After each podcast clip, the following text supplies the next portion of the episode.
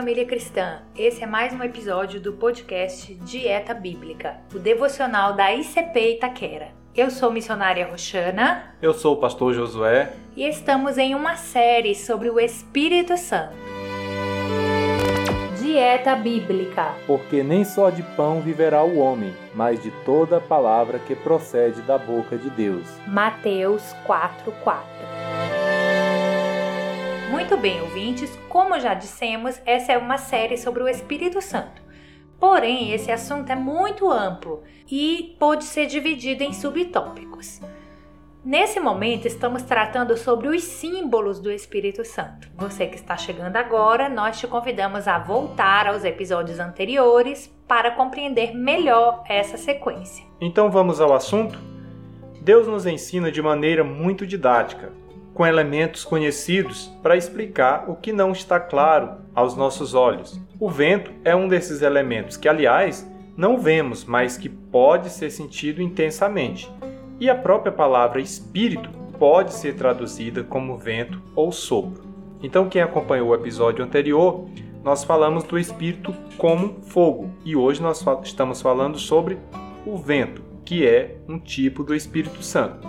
João 3:8 Jesus diz o seguinte: O vento assopra onde quer e ouves a sua voz, mas não sabes de onde vem nem para onde vai. Assim é todo aquele que é nascido do Espírito. Da mesma maneira que o vento, sendo invisível, é identificado por sua atividade pelo seu sonido, Assim também o Espírito Santo pode ser sentido pela sua ação na vida daqueles que nascem de novo e pelo seu efeito sobre eles. Foi o que aconteceu lá no dia de Pentecostes, já citado no programa anterior. Atos capítulo 2, versículo 2. E de repente veio do céu um som como de um vento veemente e impetuoso, e encheu toda a casa em que estavam assentados. O vento, além de ir aonde quer, também simboliza a obra regeneradora do Espírito e indica sua misteriosa operação independente, penetrante, vivificante e purificadora. É também graças ao Espírito que temos conhecimento da vontade de Deus, a Bíblia Sagrada, pois foi ele quem soprou sobre os escritores a revelação da palavra de Deus.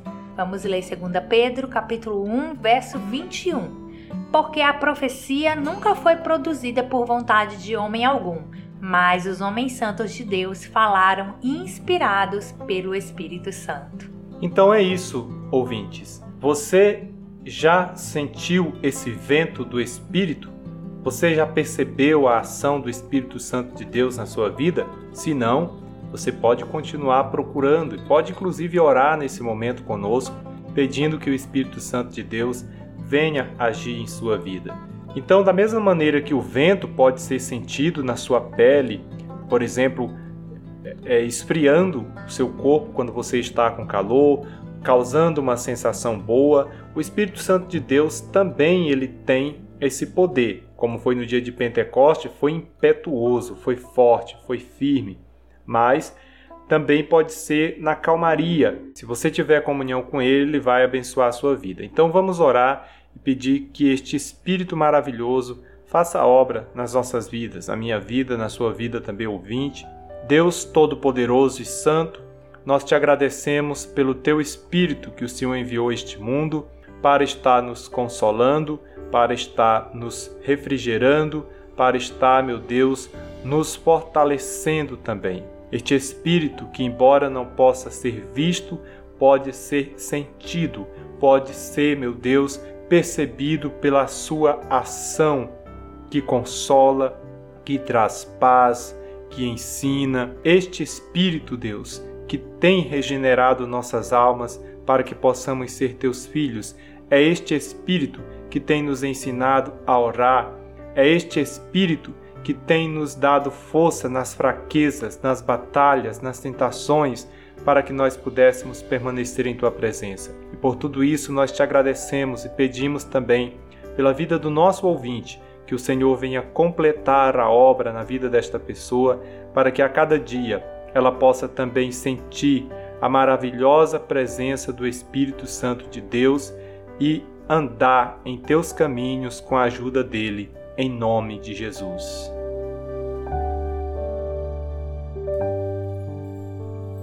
Amém.